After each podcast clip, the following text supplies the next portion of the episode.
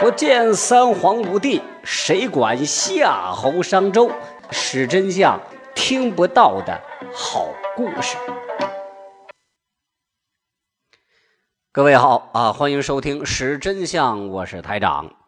哎，说起这个朱元璋、朱重八，那是一个白手起家的穷苦皇上，也是中国历史上有数的几个特别体谅人民的皇帝。他对这个贪污腐败是零容忍，连自己也是省吃俭用。一个皇帝的日子，硬是过成了一个连小康生活都没达到的水平。这跟他小时候的经历是有关系的啊。朱元璋小时候非常惨。这元朝末年呐，由于接连发生自然灾害，导致民不聊生。而这个时候，元朝廷不赈灾，反而加大力度是搜刮。这导致了一连串的农民起义爆发。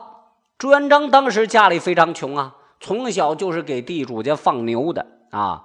呃，朱二小嘛，朱小二吧。后来这个他爸他妈因为这个被官府逼迫，无奈就自杀了，留下了他和一个哥哥啊俩人。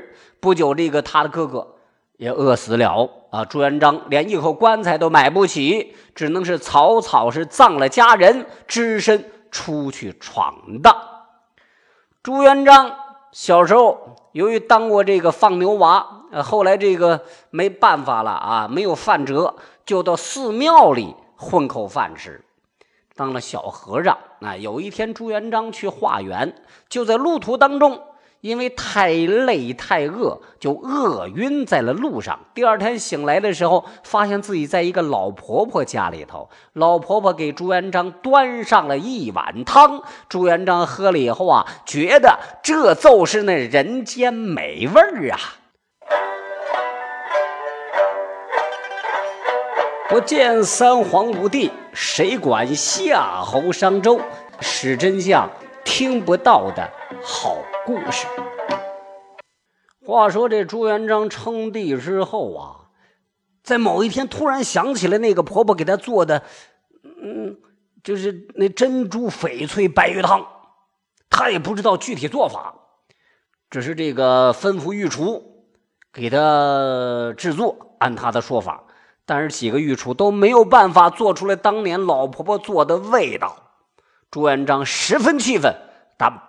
把他们挨个都杀了，这件事传了出去，一时间这珍珠翡翠白玉汤成了京城里最热门的话题。于是这朱元璋呢，就号令天下，派人去找那个老婆婆。想不到还真找到了啊！据说就是姓马的马寡妇，他过来又给朱元璋做了一顿珍珠翡翠白玉汤，但是。老朱再也吃不出那个味道了。那这个马寡妇这老婆婆就笑了，告诉朱元璋：“哎，我那只是用剩菜做的罢了。哎，你当时十分饥饿，自然会觉得美味。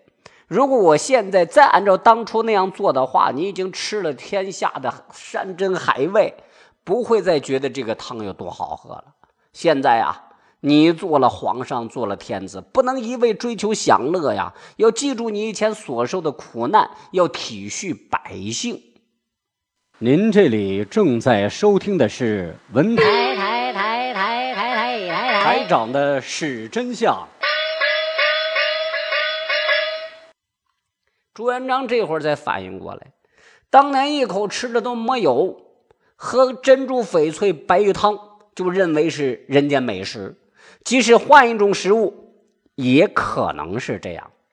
那老婆婆作为朱元璋的救命恩人，自然是朱元璋出钱让他是安度晚年。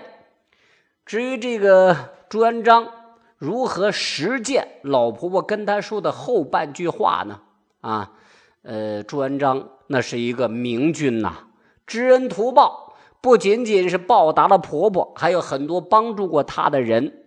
但是有一条，有一条，朱元璋是零容忍，不论是否有恩于他，只要是欺压百姓、贪官，得到朱元璋赏赐的就一个字儿杀。或许真的就是一个传说，一代一代的传到现在。但是朱元璋、朱重八、朱皇帝的节俭，那是一定、一定的。好了今天的是真相就到这儿下期节目再会。